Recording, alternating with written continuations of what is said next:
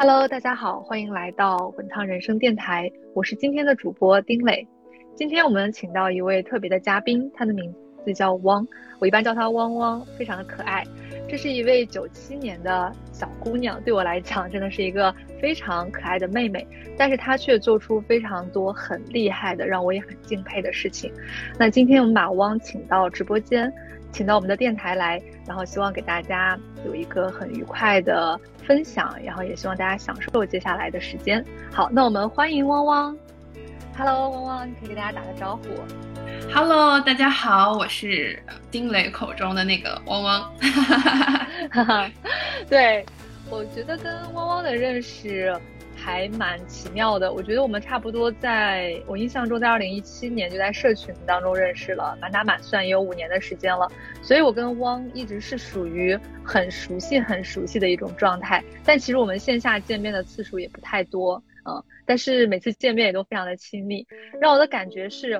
汪她虽然是一个九七年的姑娘，但是她的人生经历已经非常精彩了。那接下来请汪给我们简单的介绍一下，从大学毕业到现在这几年时间，你都经历了什么，都干了什么？因为我们也是想给大家大家更多的一些，呃，因为我们的节目是这个人生的 A B 面嘛，所以也更想给大家一些启发。那我们来听听汪过去几年的一些经历的一些简述吧。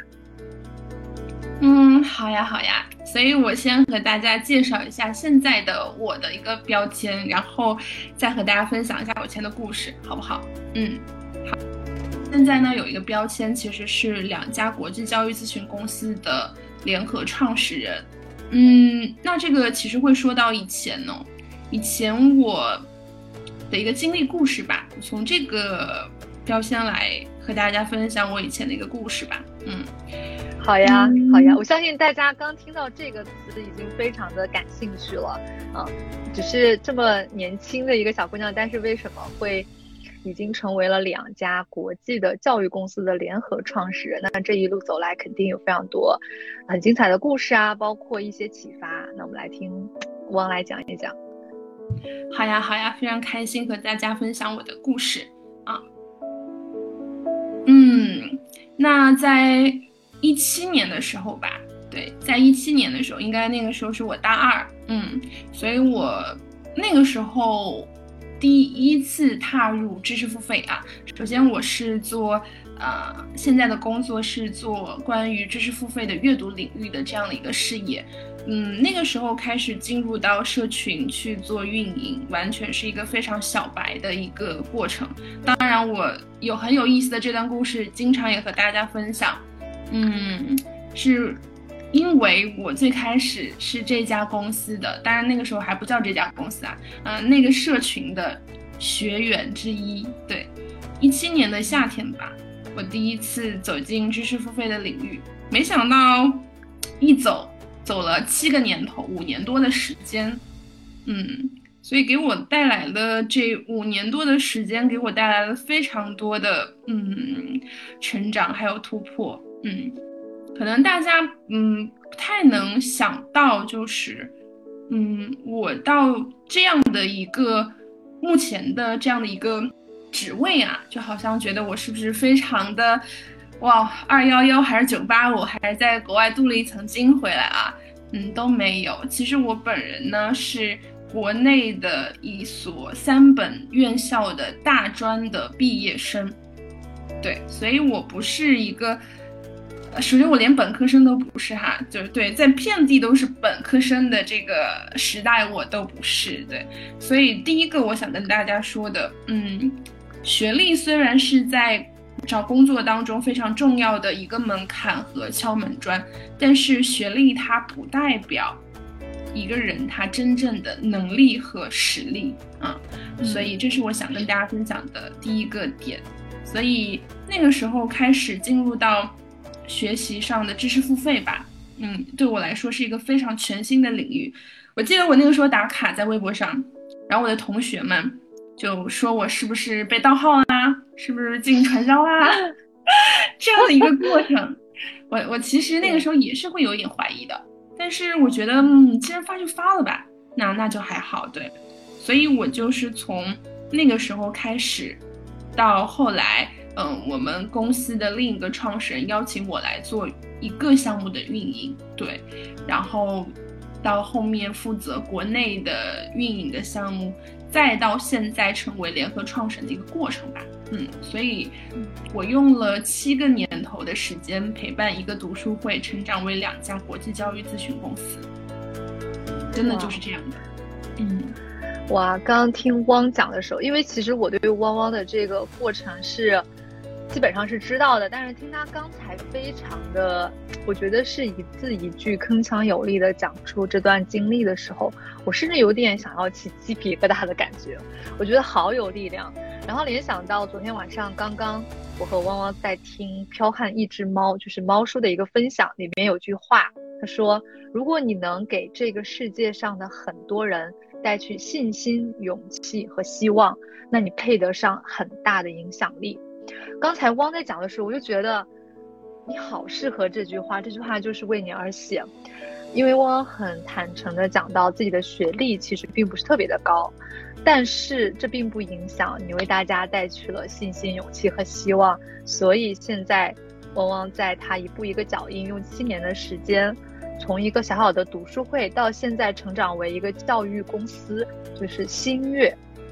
对，就是新加坡的新阅读的阅。因为联合创始人，呃，Grace 是在新加坡，然后汪汪是在中国，他们两个作为联合创始人的这个新月国际教育公司就这样诞生了。所以我就现在听起来觉得非常的感动。那也期待汪跟我们分分享更多更多。呃，让我们更有启发的一些细节吧。因为看似说起来很简单，但是这七年当中，我相信大家更关心的是是怎样一种路径吧。就我们很多人也会进入到不同的各种各样的社群里，但是是怎样的一种坚持，或者通过怎样的做法，或者你干了什么，然后最终可以成为联合创始人这样的一个角色。嗯，好，谢谢丁磊。嗯，这句话真的也是给我很多的力量，对，信心、勇气、希望。嗯，当你带给更多人信心、勇气、希望的时候，你就配得上更大的影响力。哇，这句话真的也是非常打动我。嗯，我想到就是我，嗯，是的，就我想到我从高三毕业开始轻创业，就是在这个讲到这个。过程的时候，这七年过程之前，和大家分享一些故事。就是我其实是一个特别爱探索的人，对。然后呢，嗯，也非常幸运吧。我在七年之前的这个过程是从我高三毕业开始讲起吧。嗯，那个时候我开始轻创业，我第一个做的事情一个尝试啊，是为什么做这个尝试？是因为我高三毕业之后很胖嘛，对，就是。对，就是很胖之后呢，我就去到健身房，然后呢，去到健身房，我就认识了一个当时做微商的一个姐姐，然后呢，经由她的介绍，就变成了一个对，在国内啊，就是那个时候是第一，就是一五年，应该是国内的微商的浪潮时刻啊，对，就是是的，是的，好火那时候。对，第一批就是浪潮，所以当然刚刚赶上了。然后做的是什么呢？大家可以思考一下。虽然我刚刚有说到嘛，就是可以思可以想一想，我做的是什么？我居然做的是无钢圈内衣。其实，在国内啊，对对对，就是大家会发现，就是我们在谈所谓的这种比较隐私的，或者是说这样的一些。好像谈起来有些羞耻啊，比如说内衣啊，啊，就是胸部啊这样的一些，就是，呃，所谓的这些词语吧。对，所以那个时候做这个事情，我自己会觉得，就是我身边很多的同学和朋友，他们也都是我顾客嘛，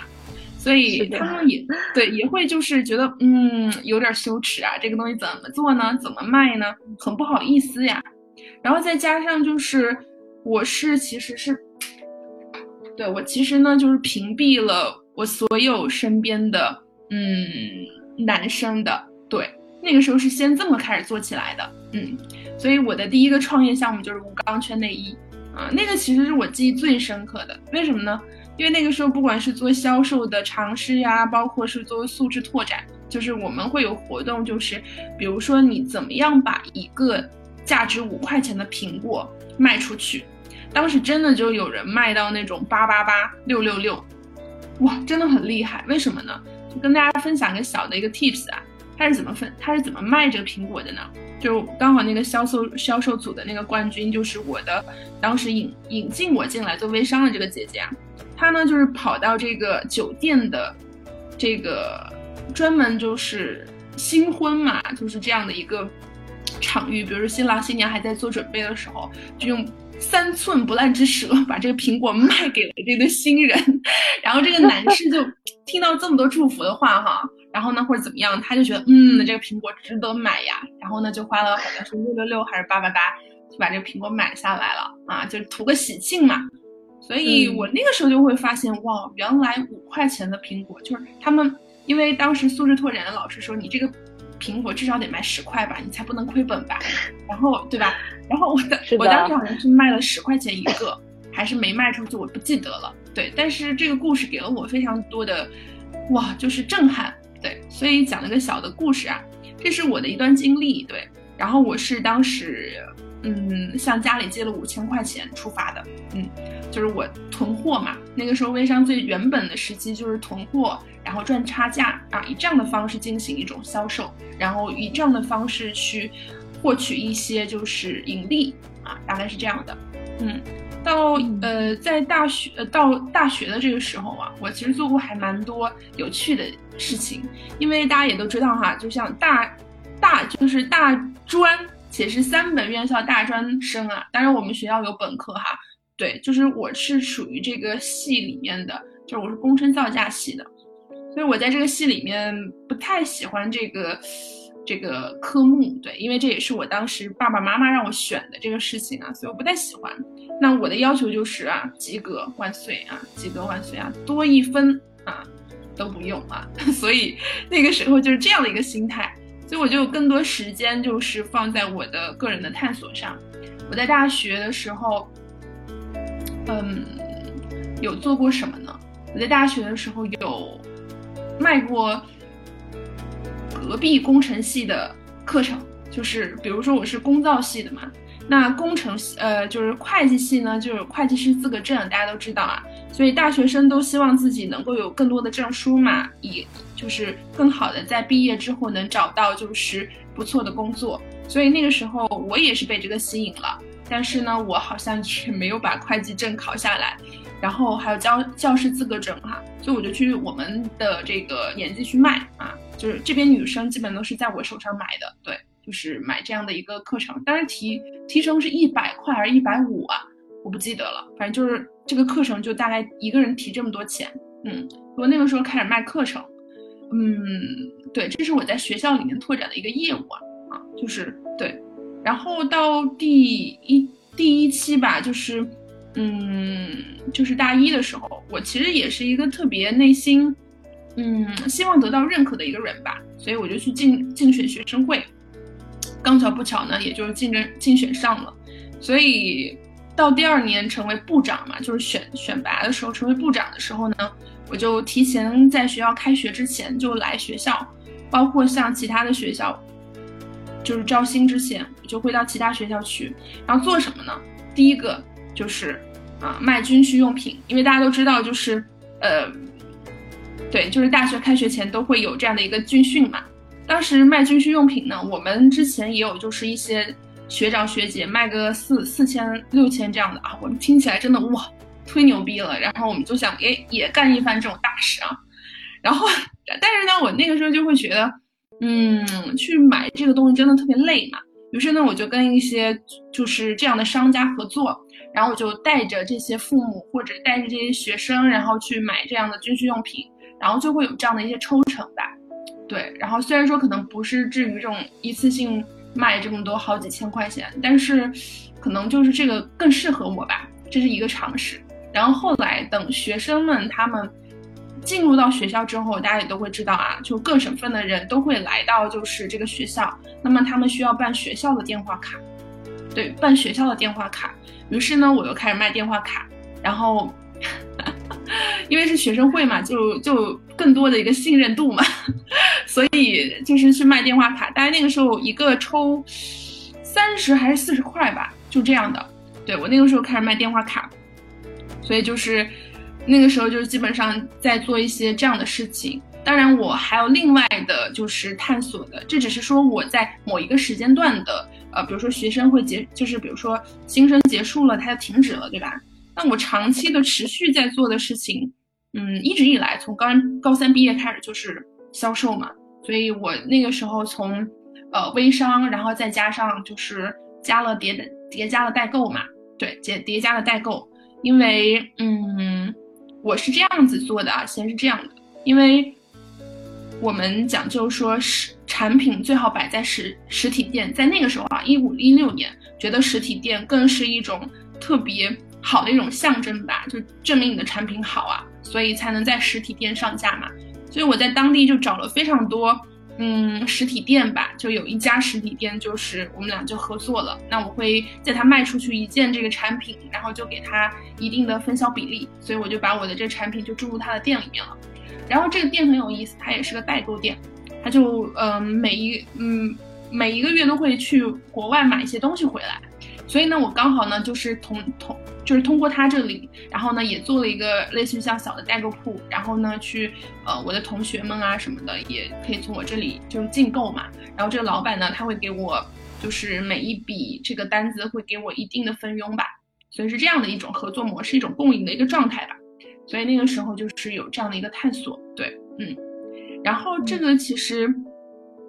嗯，这一我我想这也就是这么多年来的一个积累吧。到后来就是我又开始探索其他的事情了，为什么呢？因为就像跟刚跟大家说的，所有的这样的一些尝试，它是有实现的嘛，对，它有实现的。那我在想，有什么东西可以就是持续的去产生这样的一个营收呢？于是呢，我在。嗯，某一年的，对，也是机缘巧合啊。某一年去在学校里面，啊，当时刚好是我们学长他们创业，创办了一个主持人公司，就是司仪嘛，婚礼司仪，大家都知道啊，就是你们在婚礼场上能看到有个主持人啊，那个就叫婚礼司仪。然后呢，我就去学习了一个集训，之后我就开始接单了啊。我的，嗯，我的那个时薪是八百到一千块钱一个小时，对，就是接这个主持嘛。但是我其实进了这个场域，我才知道啊，其实，在主持界啊，就是特别是这样婚礼主持啊，其实，嗯，就是三七分，就是百分之七十都是男男生的，就是份额，百分之三十是女生的，因为你大家都会知道啊，如果就是特别有新娘嘛，那女生呢更倾向于去请一个男性的主持人呐，这样的话场面上就大家也都知道啊。是因为主持人也是会需要穿礼服啊，也需要打扮的呀，也需要怎么样？所以在这个过程中，可能很多新娘她会有介意，所以呢，他会请更多男性，对，就是主持人，对，所以那个时候份额不太多，但是呢，还是有市场的，所以我们就在就是做这个。那大家可能听到，哎呀，八百到一千块时薪，挺高的呀，对吧？那其实呢，我的这个坎儿呢，都还是乡村爸爸宴，就是。乡村村镇婚礼啊，就是我跟大家讲什么叫村镇婚礼啊，就是比如说我坐动车到了一个市，我在坐这个动车到这个市之后，我还要坐呃一个类似于像是公交车，然后坐到这个县里面，我要从这个县里面呢再坐那种类似于是他们这边的那种。哦，那个应该是大巴车，然后再到公交车，坐到那个村儿里面，然后呢，坐到村儿里面之后还要坐三轮车，然后再坐到那个他们家的房子里面，嗯，就类似于这样，所以基本上要有四道工序，先从呃动车，然后再到那个大巴车，然后再到公交车，再到三轮车啊。那个时候我我我妈其实挺担心我的，因为我们那个时候婚礼人接单基本上是什么五月呀、十月呀，呃过年这样的一个节假日，因为大家都是回乡嘛，就是结婚呐什么的，对。然后，所以我妈就基本上会陪着我。然后有个场景特别搞笑，就是对，就是我妈就是啊那个时候大家都叫主持人叫老师嘛，所以那个时候就是我妈就是充当了我的 DJ 啊。给我给我放音乐的，然后我就说，然后他们说，我说 DJ 好，然后音乐就给我放起来了，然后我就开始去，对，去做分享，然后去唱歌，然后经常有那些大哥啊，就是因为你都大家都知道农村嘛，就是几百号人，人很多，然后都是在自家门口摆这种席嘛，然后搭一个搭一个台嘛，然后就类似于这样，所以呢，我就站在上面就唱歌啊，就是后面大哥啊听不见，他就会说主持人大声点儿，然后当时就，然后呢就是很大声的，就是去唱这歌，然后唱到就是因为他打断我了，所以我我的歌词就忘了，你知道吗？自己随便加进去，反正他们也不知道，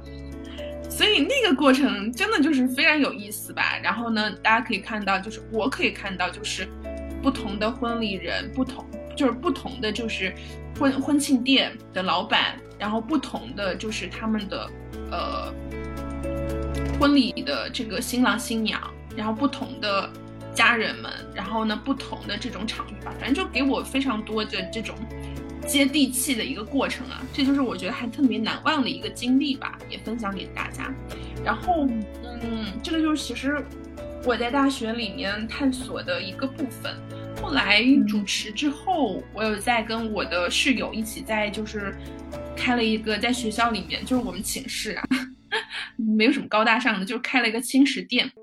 就是我们会做三明治。然后会做意面，然后会鲜榨水果汁，然后送给就是我们一共六层楼嘛，就是我们在顶楼，就是送给一到六层楼这样的一些女孩子嘛。然后还有就是呃我们认识的一些男同学，然后对我们就开始做这个事情。我们有个小锅，然后会去买一些食材，然后呢还会就是对，因为我们离我们学校挺近，有一个很大的超市，所以我们大概来去走大概要一个小时嘛。然后我们也特别喜欢这种过程，所以我跟我的朋友啊，我跟我的室友，当时就这么做。然后呢，我们大概营收是百分之五十吧，就是我们也我会去跟这个水果摊的老板谈合作，说我们大量采集水果嘛，所以呢，就是他给我一个便宜的价格，这样我卖这个东西啊，就比如说我们像香蕉牛奶啊，比如说猕猴桃汁，然后就这个过程吧，就这种，包括像是三明治啊、鸡蛋啊、煮煮鸡蛋啊这种各种的。对，然后那个时候就尝试嘛，但是我不会做饭啊，就这个事情是我另一个朋友、另一个室友在做，那我呢就是负责，比如说接接单啊，这样的就是营销一下呀，这样的一个过程。对，然后送送，有些时候送送单，类似于这种。所以在大学里面尝试还蛮多的，唯一没有唯唯一的呢就是，呃，这个这个啥，就是成绩不是那么的优异啊，对，成绩不是那么优异，其他就是做了挺多自己喜欢的事儿。我最开始的第一个尝试啊，在就是最后跟大家分享一个最开始的尝试。其实我是去我们学校的小吃街，呃，对，我们去学校的小吃街去做，就是这个服务员。哇，那个时候给我很大的一个感受是什么？其实每个月能赚可能一千多块钱吧。但是我其实没有做多久就没有做了，为什么呢？因为我每一次做完之后，因为大家都知道大学上课嘛，它其实是，嗯，没有那么紧密的，不像，就是初高中。那他我下午比如说有课的时候，我中午刚好去工作了之后去再去，你知道吗？那个身上那个味儿啊，那个饭菜味儿真的太大了。就你不管你每天洗澡或者怎么样，你还是会有那个味儿。所以其实，当时我其实还有点介意的。对，所以后来我就没做这事儿了。对，你看还是不能吃苦吧。所以就是，所以我当时其实可能更多的把这个东西作为一种尝试吧，就是一种一个经历的一个部分。所以这大概是我大学的一个一些小故事，一些经历故事跟大家分享。嗯嗯，对。刚才听汪很洋洋洒洒的把自己过去这些年的一些，我相信只是部分的经历，还有一些鉴于时间的关系没有完全分享出来，但是已经是非常非常的琳琅满目了，可以这样觉得。从最开始在微商，然后到后面不断的去探索，似乎你是，呃，天然就很喜欢销售这个事情，还是你觉得你想要通过销售去认识更多的？不同的人，或者进入到不同的领域，我我想了解一下，你当时为什么会进行这么多的探索？因为我相信已经超越了大部分的人在大学时间的一个经历，所以也想听一下你当时心里是怎么想的。嗯，当时其实很大一部分，我觉得是自我认可的一个过程吧。嗯，因为。我其实，在呃高中的时候不太懂钱是什么呀，就是，但是我有个很明确，是我那个时候看一本书叫《高高倍十倍速高效，就是说成长法。因为这本书的名字我具体的有点忘了，十倍速成长吧。对，是一个日本作家写的。当时我看这本书，你知道吗？哇，我热血沸腾啊，那个劲儿！我觉得我要靠近靠近成功的人，成为有钱人。所以那个时候我还蛮就是有一点急功近利的，就是我特别想去靠近这样的人，或成为这样的人。可是，就是刚刚跟大家讲了，我连钱是什么，我为什么要赚钱，我都不知道。我只想去做这个事情。于是那个时候我尝试了很多课程，比如说什么啊插花课、珠宝鉴赏、红酒鉴赏啊红酒品鉴，然后烹饪课。所以大家可能听到这个哇。感觉现在听起来都还是比较小资啊，不错的一个过程。你像我那个时候刚刚就是呃大学的时候，对去做这个事情，我自己都觉得，嗯，我那个时候就这样的一个非常急功近利的，特别想要证明自我，想要获得更多金钱。但我压根不知道钱是什么，我不知道大家有没有这样的一个感受吧？就是希望获得很多钱，希望赚到很多钱，可是压根不知道自己为什么要赚这么多钱，或者为什么要赚钱。所以这个一直是埋在我内心当中的。但我人生当中其实特别多贵人，像我妈妈，然后像呃 Grace 啊，像我现在的老公，其实他们在每个阶段都给了我一些，就是嗯，就是告诉我你可能可以慢一点。你可能不用这么着急，然后的这样的一些就是，嗯，不能说建议吧，我觉得就是一种提醒。然后我真的就是慢慢的哦，收回来，收回来，收回来，然后再绽放，绽放，可能又慢慢慢慢的收回来，收回来，收回来。对，所以，嗯，这个就是我其实在这个过程当中的一种感受吧，就是为什么做这么多尝试，到底是为了什么？嗯，其实我。那个时候还真的不知道，可能极度就是证想证明自我，自我就是我可以。然后因为我的家庭，特别是我我我妈妈，她可能会觉得我是一个，嗯，包括像我家人啊，都会觉得我是一个非常自理能力非常差的人。然后呢，就是好像方向感也特别不行，就是这样的一个过程吧。所以经常会告诉我的时候，我就好像自己自己就觉得自己是个生活自理能力条件很差的人。然后是一个可能方向感不够好的人，然后所以，所以我就会有这样的自我暗示，对，所以我可能在那个时候有一些想要挣扎或者是想跳出来的一个一个过程，对，所以，嗯，对，然后，哎，其实我刚刚真的有点忘了你的提问是什么，虽然你的问题好像我当时一下子 get 到了，但我现在好像突然讲了，讲了有点忘了，对，是是是。对，我觉得汪已经很好的去，我觉得也不叫回答问题吧，我觉得更多的是我对你的好奇，相信也是我们听众朋友对你的好奇，所以来提呃来向你发问，为什么会做这么多不同个不同的探索，并且每份探索现在看来都是一个很新奇的经历。刚才汪汪也在说，我觉得是能代表很多在那个年龄段的，包括我自己也刚才也回想了一下，在刚刚。呃，高中毕业进入到大学，十八岁到二十二岁之间的这一个状态下，非常想要证明自我，想要证明我可以融入成人的社会了，我可以赚到钱了，我可以不像一个小孩子一样，我要让你们看到我的价值，包括我的能力。我觉得这个时间段有这样的想法是很正常的，而且往往也通过自己很多的经历，然后去实践，去证明这些点。那拉回到现在，呃，你现在正在做的这样的一个事业，你现在觉得过去大学期间这么多五花八门的一些经历，对当下的你做当前这个事业有什么帮助吗？或者你觉得有哪一部分是影射到了现在在做的事情，产生了一个加分的或者很促进的一个效果？嗯。只有大量探索之后，才能明白聚焦的力量，这是我想回应的。因为我们很多的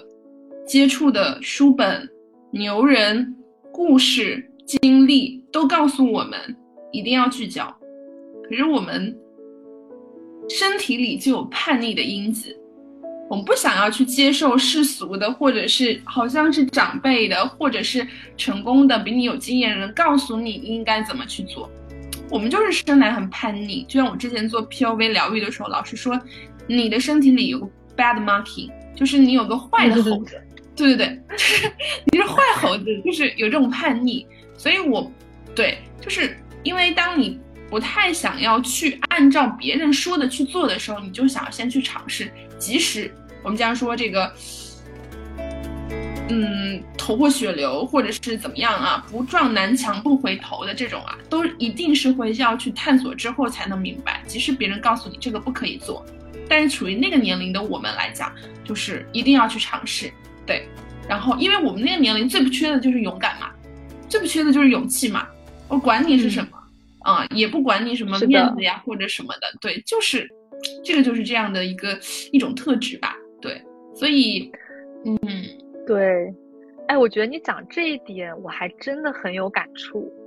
当然，你现在还依然很年轻，那我相信我们的听众当中 有一些还在大学期间。或者有一些已经三十加甚至四十加都有，是一个很宽泛的年龄段。但我觉得你讲的这个观点，我回想起来放在自己身上是非常非常认可的，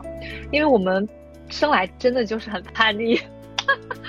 我就印象很深刻，比如大一我们去的时候，学长学姐他们会带我们，然后他就会说，你要听我的经验的话是这样的。你要这样做，这样做。但是我们大一刚去，我们就说我不想听，我不要成为你。然后再等到 大三、大四，发现我们就是成为了他们。所以，但是我们好像又必须要走大一、大二那个你去探索的道路。就像现在在职场中依然也是这样。我现在看到初入职场的这种年轻的小朋友哈，我就会跟他讲。就语重心长的想要跟他讲你应该怎样怎样，但他们依然表现出叛逆。我不想听，我一定不会成为你说的这样，我要走一条不同的路。但也许过了几年会发现还是这条路，但是没办法，我们天然就是要去进行大量的探索，必须得自己想明白了，我觉得才算真的明白。就像你说的，才能真的。找到自我，才能明白聚焦的力量，才能聚焦到那件一生的事业上来。像我觉得汪汪就非常的，我觉得是非常的幸运，也非常的努力，也非常的巧巧的一件事。你在你把这个探索的时间前置了很多，所以在你呃还比较年轻的这个二十几岁的时候就找到了那件事情。所以也请。汪汪来介绍一下你现在聚焦的那件事情，你在做的这件事业，就是是是什么？然后给大家一些启发。嗯，好。嗯，那我现在做的呢，其实是聚焦于阅读事业，然后做阅读的一个推广。这其实来自于我第二个标签是全球阅读推广人。为什么是全球呢？是因为嗯，我们的总部是在新加坡嘛，然后呢。分布是在成都，也就是我的家乡。那所以国际化也是来源于我们的用户们，他们有很多一部分，可能百分之二十来自于呃，在国外的一些华人吧。所以，嗯，他为什么是全球阅读推广人吧？大概是这样的。所以现在聚焦做阅读，其实，哎，这个东西真的跟大家分享一下，我真的是二一年的时候，也就是去年，我才能明显的感觉到我为什么要去聚焦做这个事儿。以前做这个事儿，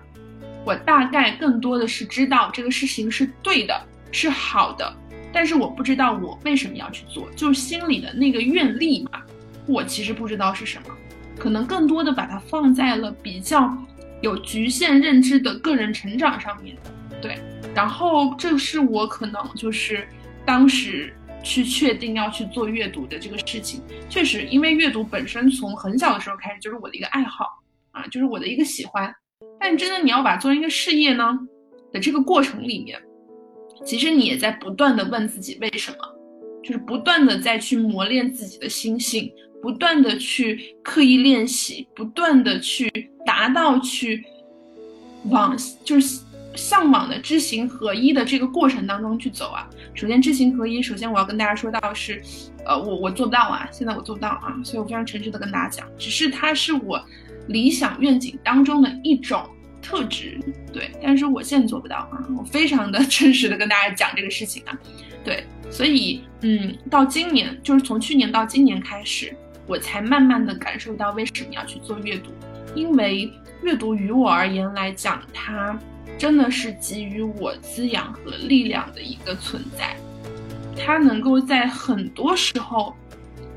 都给就给到我非常多的一些启示、思考、灵感，甚至是能够去洞察和共情大家的一个一个书本的，可以把它理解为叫做一种工具吧。所以也因为阅读这个事情，就是把更多的人联系在这一起。就像昨天写，就是哎，你觉得自己什么能力还不错呢？我觉得我的沟通能力、链接能力和销售能力还可以。对，其实我看到当时就我跟丁磊两个写的这个力啊，其他大家都写的是特质嘛，就是善良啊这样的。对，所以我觉得是的，是的，我也发现这个点了。我写的好像是行动力、学习力、领导力。嗯，是。对，然后继续。好。对，然后所以在这个过程里面，我想说的就是，可能你现在做的热爱的事情，嗯，你可能没有想到它未来会发展成什么模样。就像我们从读书会做到公司一样，没有人知道未来会发生什么。过去的事情你已经完全无法去解决，或者是去改变，那你唯一能去做的，也不是未来哦，而是现在。对，因为未来所有的东西都是由你今天此刻当下做的任何的一个决定而造就和出现的。就像我今天来到丁磊的这个滚烫人生播客，对我觉得他对我未来来讲也是一种，就是今天的体验和经历，也是我未来的一个好的一个结果的一个表现吧。所以。嗯，所以我也想跟大家分享的是，可能你现在有一些迷茫，有可能你不知道自己为什么要去做这件事情。即使你知道它是好的，是对的，是 OK 的，你还是会陷入无限的迷茫啊！为什么要去做这个事情？我做这个事情干嘛呢？我我到底为了什么去做呢？这个东西是需要摸索的，是需要大量的实践的积累的。所以，嗯。那好，就是为什么说这两个东这两年有这样的一个过程，是因为我看到了很多很多的，因为热爱阅爱热爱阅读的女孩们她们的经历，然后她们想做的事情，我就有很大的愿力。我希望我未来能够拥有更多的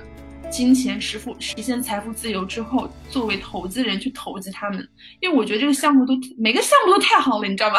然后我觉得太厉害了。所以我期待那个汪总的投资啊！是，我就觉得真的是特别想要是，嗯，能够用自己的力量去能够帮助更多人被看见，然后推广阅读也是让更多人受益，让更多人能够通过阅读去改变自己的人生，去影响自己的人生。我觉得这个真的真的真的非常非常的。需要也非常非常重要，嗯。哇哦，刚听完汪汪，其实在讲的是一件，我觉得是一件很大的东西，就是愿力、愿景，你的人生大愿，可以说是一个生生命的目标吧，是一个非常非常大的东西。而且在汪的这个年纪啊，今年汪汪，我刚刚算了一下，只有二十五岁，但是已经看清了。呃，你人生接下来要做的这件事情，我觉得是非常非常令人羡慕，而且也是给到我们，包括我们听众很多启发的。然后我刚才在想一个问题哦，就是你已经在二十五岁找到了一生所爱，我觉得这个一生所爱，我可以拆分为两层，一层是你一生所爱的那个人，因为刚刚听到汪汪他其实在我们。这个新月的社群里，然后也结识了她现在的老公，非常的甜蜜的生活。那另外一个一生所爱，就是你一生所爱的事业，要推广阅读，要能够呃，想要通过阅读去看到更多的人被改变，看到他们闪闪发光的样子。那二十五岁的你已经找到了这样的一生所爱和一生的事业，接下来的人生，你现在有什么样的期待吗？或者有什么样的一个想象吗？嗯，是，啊，我觉得这个问题真好啊。对，然后刚好就是刚刚丁磊其实很很准确的总结了我二十岁的愿愿望，就是我的我二十岁的愿望是能够找到一个呃。能够拥有一个普通幸福的小家庭和一个热爱喜欢的小事业，然后我当我实现的时候，我就会发现哦，原来我的想法在五年之后有了一个实现啊，我觉得挺挺让人有一种特别欣慰的那种老母亲的感觉啊，就看着自己的孩子还是萌芽，然后又生长，然后开花结果一个过程。那就像丁磊刚刚说的，我未来的一个方向，或者是我未来想做什么，哇，这个东西是我一直在思考的，就是每一年都会思考，甚至是每一个月都会思考，甚至有些时候每一天都会思考。可能我们在每一个不同的阶段都会有不同的对人生的期待和向往。那我自己呢，是有一个非常强烈的执念啊，对，因为我其实，嗯，前段时间就是也在。呃，前前段时间刚好结束成人高考嘛，对，然后呢，我就是去，呃，去，嗯，对，成人高考是考本科啊，然后呢，我是希望能够去，最开始是特别想去读个 MBA 或者 EMBA，可是我了解之后呢，我发现可能它跟我想象当中想要的那个感觉不一样啊，所以呢，我就想，嗯，既然是不太一样，那我就可能当时就。希望未来可以去读一个研究生吧，就是这个研究生，我也在无数次问自己，为什么这么执着想要出去，去外面待一段时间，去看看世界，我到底是为了什么？嗯，这里说一个就是提前吧，其实因为。嗯，我初中和高中都是读的私立学校，所以大家基本上大学不是就读三本啊这样的，就要么就是三本二本，要么就是出出国留学，所以受到这样的一一种影响啊，所以我自己那个时候就希望，好像是内心有一种声音是，如果我出去了，所以我好像我们好像这个才是对的，或者这个才是一个能够让别人认可的一个事情。或者是可以当成炫耀的一种资本啊，然后，所以我那个时候很执念嘛，因为我本身高高中的时时期就有两个时间段，本来是可以选择出去的，然后对，但是因为各种原因就没有出去，所以我的执念到了大学。那大家也知道哈，三本院校你要做交换生，嗯，要么就是很贵，学校非常不好，所以我当时也放弃了。这个也讲到我，呃，二。二零一九年一月份，然后毅然的就是辞了我之前就是在线下开门店的一个工作，就是对，因为那个时候小股东嘛，就是卖皮具啊，就是卖皮具店，然后我当时就用这个赚来的这个几万块钱，然后呢去一二零一九年一月一号吧，记得很清楚，去北京。去北京就是我想出去，我怎么出去啊？就是我没有这么多钱，我父母压根儿不支持我，因为他们觉得一个女生太冒险了。然后好，那我怎么办？我就是要出去。我说服了我爸妈、我的家人，可能一年的时间，然后我在一年的时间存钱。我就看到一个项目，叫互惠生，就是言言简意赅的意思，就是说游学项目。然后呢，它的收费比较轻，并且呢，它可以去体验国外的生活。那你周末需要去照顾这个寄宿家庭的一些孩子们的生活起居，教他们中文啊等等这样的一个方式。而且呢，互惠生因为是年龄也比较小嘛，他会有工资，就是寄宿家庭会给你，然后你也可以去，你需要去，比如说学校。不管是 college 还是什么哈，就是还是 university 都可以，就是这些学校你需要去做一个，嗯，学分的认证，然后你才能毕毕业嘛。大概就是，啊，有点像我们学国家这种业大的那种感觉啊，就我我是这么感觉的。然后这个是很多人去国外读书的一个跳板，就相当于你语言就是达标了嘛，你就直接可以去考试了。嗯，对。所以那个时候我就花了花了两万多块钱，就是去北京的那个这个中介，然后去做了这么件事情。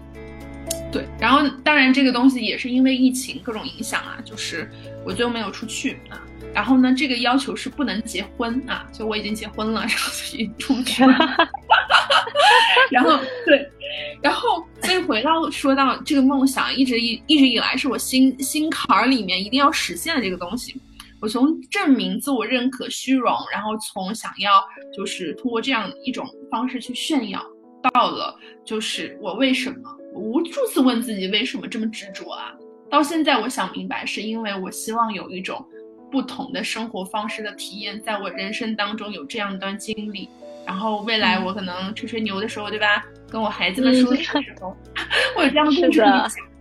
对。所以这是我特别想去做的一个事情，所以我一直在，嗯，这三到五年吧，甚至这五年，我会给自己一个时间，让自己成长，让自己去蓄能。这里的蓄能，不管是能力、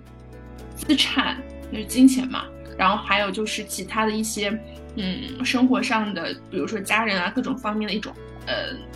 沟通吧，就是我能够去慢慢的去做这个事情。我给自己五年的时间，因为我会觉得三十岁是我人生当中一个转折点啊，不代表我不做以前以后事业了，对。但是我想去做一个这个事情，而且还要带着我老公一起，对，特别好，特别好。其实汪刚才我是。没有准备，突然想要问你这个问题，但是你的回答我也特别喜欢，呃，因为你讲到了二十岁的时候，你已经有了一个小小的种子和一个画面感，希望未来有个温馨的小家，有个热爱的事业。二十五岁的时候，这些都实现了，那接下来的人生再以五年一个节点，它可能又有不同的改变。其实放在我自己身上，我觉得蛮奇妙的是，今年我是三十岁，然后在我二十五岁的时候。我也是进行了人生比较大的一个突破，就是去做 gap year。然后那一年的时候，我也在想三十岁的我是什么样子。然后今今年我已经三十岁了。然后这五年，我觉得你说的一个词我特别喜欢，我刚刚把它记下来了，叫蓄能。这个词我特别喜欢，因为我发现。从你的经历啊，二十岁到二十五岁，然后我自己也是二十岁、二十五岁到三十岁，那接下来又要进入到另一个五年的一个这样的周期了。每个阶段其实是在蓄能，但我们又是处于一种敞开的状态。我二十五岁找到了人生的事业，不代表我人生没有新的可能。它有点像是一个不断探索、聚焦、纵深往下，又探索又聚焦又纵深往下。我觉得它像是一个个。往上螺旋式上升迭代的一个过程，也想到了第二曲线甚至第三曲线这样的一个概念，所以我觉得是一个非常美好的状态，也让我感受到人生的每一段其实都是一个很淡的旅程。那我们去悦纳它，接受它，然后自己不断的向前向上，谁知道未来会发生什么呢？也许未来十年二十年，这个社会。会产生巨大的变化，我们自身也会产生现在不可想象的一个生活状态，所以我们就是既聚焦于当下，活在当下，又不断的去探索，继续开放自己，去迎接未来。我觉得这是一个非常非常美好的一个状态，所以也非常感谢汪汪的很精彩又非常真挚的分享。因为我觉得刚在汪在分享的时候就很有趣，你知道吗？不知不觉的就觉得。哇，时间已经过去了蛮久了，但是还沉浸在刚才你的这些很很精彩又很可爱，还有点接地气的这样的一个表达当中，就觉得能够给大家带来很多启发。那我相信我们的听众当中有不同的年龄段，但是就像刚才说的，我们不断的去蓄能，然后又会有一个新的变化，又去蓄能。我们可能会在这个过程当中，从一个人变成了有家庭，变成了有孩子。但是没关系，他们都是我们很重要的人，我们都要带着他们一起去前进，一起去，呃，到人生的下一个阶段。这个过程非常美好。那汪汪，如果你想给我们的听众朋友们送一段话来作为我们今天相对比较后面的一个结尾的话，你你想送给大家什么呢？我还蛮，呃，蛮好奇的。嗯，想送给大家几句话吧。嗯，第一句话是总结一下刚刚所有的经历，想分享给大家的是，所有的经历都是礼物。嗯，不管它是好的、不好的，还是开心的、痛苦的，它都是你人生当中非常宝贵和特别的礼物。对，这是第一个。第二个是，勇气是一种想法，勇敢是把这种想法落地。我知道大家可能都特别有这样的想法，就是哎，我想做一件什么事情，但是我觉得我好像不敢，嗯，所以我想把这句话送给大家，就是勇气是一种想法，勇敢是把这种想法落地，嗯。第三句是什么呢？嗯，然后我我别想要插一句啊，就是啊这句话，这句话真的好好棒啊。呃，我不知道你是一直以来这样认为，还是刚总结出这句话，但我觉得这句话真的很好，是因为很多我我相信很多人，包括我有时候也是会缺乏一种去去改变的那种劲儿，或者。比如说，当我自己改变的时候，别人会说啊，你好有勇气啊，你好勇敢呀。但是我觉得那不是勇敢，我只是想干这件事情，然后我去干了而已。然后你刚才这句话就完美解释了，你的勇气是你有一种 idea，你的想法，所以你要真的把它做出来了，可能这个称之为你勇敢去做。我觉得这个真的特别妙。所以也很非常感谢你把这句话送给大家。没事，你可以继续继续分享给大家你的第三句话。好，然后前两句话，第三句话是在一个就是不租房的六百零六天吧，苹果姐姐她说的一个话，When you 应该是 When you open yourself up, the world will open to you，大概这样的应该是对，就是我觉得当你自己向外打开的时候。全世界都会为你打开，就是这个真的，我会发现啊，所有所有的东西，最终拦住你的只有你自己。真的，就是我们一直会觉得身边有无数的声音，有无数的东西在阻挡我们想要实现梦想，想要往前走。可是当你抽茧剥丝，抽丝剥茧，不好意思。抽丝剥茧之后，你真的能够发现的是，这些人、这些事、这些声音都没有你内心的那个声音重要。啊，这是我分享的第三句话，想要给大家的。嗯，那最后我想给大家一种祝福吧。嗯，一种祝福，真的带着真心的去祝福大家。我希望大家能够像。王潇潇洒姐说的：“按照自己的意愿去度过这一生，这个东西话题很大，这个话题很大。今天没有那么多时间跟大家延展啊。呃，当然这也不是一种遗憾，而是一只，而是一种 X，就是一种未知。未知就是一种可能性嘛。然后可能大家会觉得，哎呀，未知是不确定性。或者就像前段时间不是刘润老师他的这个年度分享嘛，成为自己的确定性啊。”所以我觉得这是非常有力量感。我也是希望大家内心当中带着柔和，带着带着这种敬畏，带着这种空杯，然后去走进这个大千世界，嗯，去真正的感受这个世界当中有这么多不同的活法，有这么多的人生可能性，等待着我们去感受、去觉察、去觉知、去发现、去体验。去活出自己。最后一句话是，我希望大家都能够活出心花怒放的自己。嗯，因为你得先有了自己，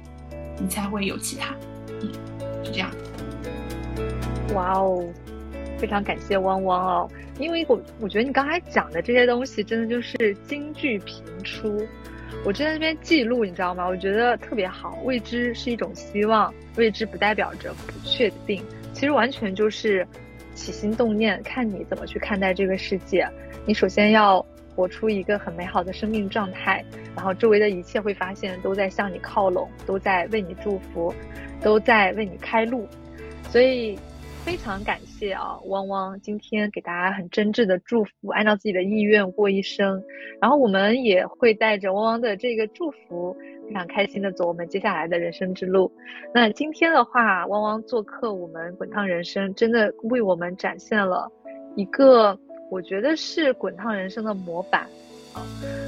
而且是一个很年轻的模板，所以呢，让大家看到了你身上更多的信心、勇气和希望，看到了更多的可能性。所以也很期待汪汪未来能够继续来做客我们滚烫人生，为我们分享更多很有趣的经历，包括给大家带去更多的信心、勇气和希望。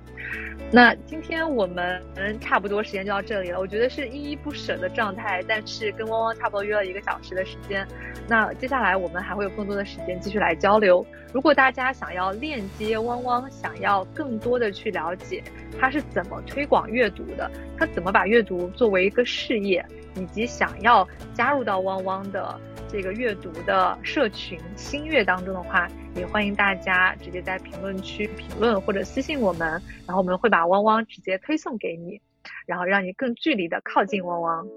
那再次感谢汪汪来到我们滚烫人生电台做客，我们也希望我们这档节目可以给大家带去更多的一些启发，包括在你的人生迷茫的时候，可以来听听这些不同的人生样本，他们是怎么活出自我的。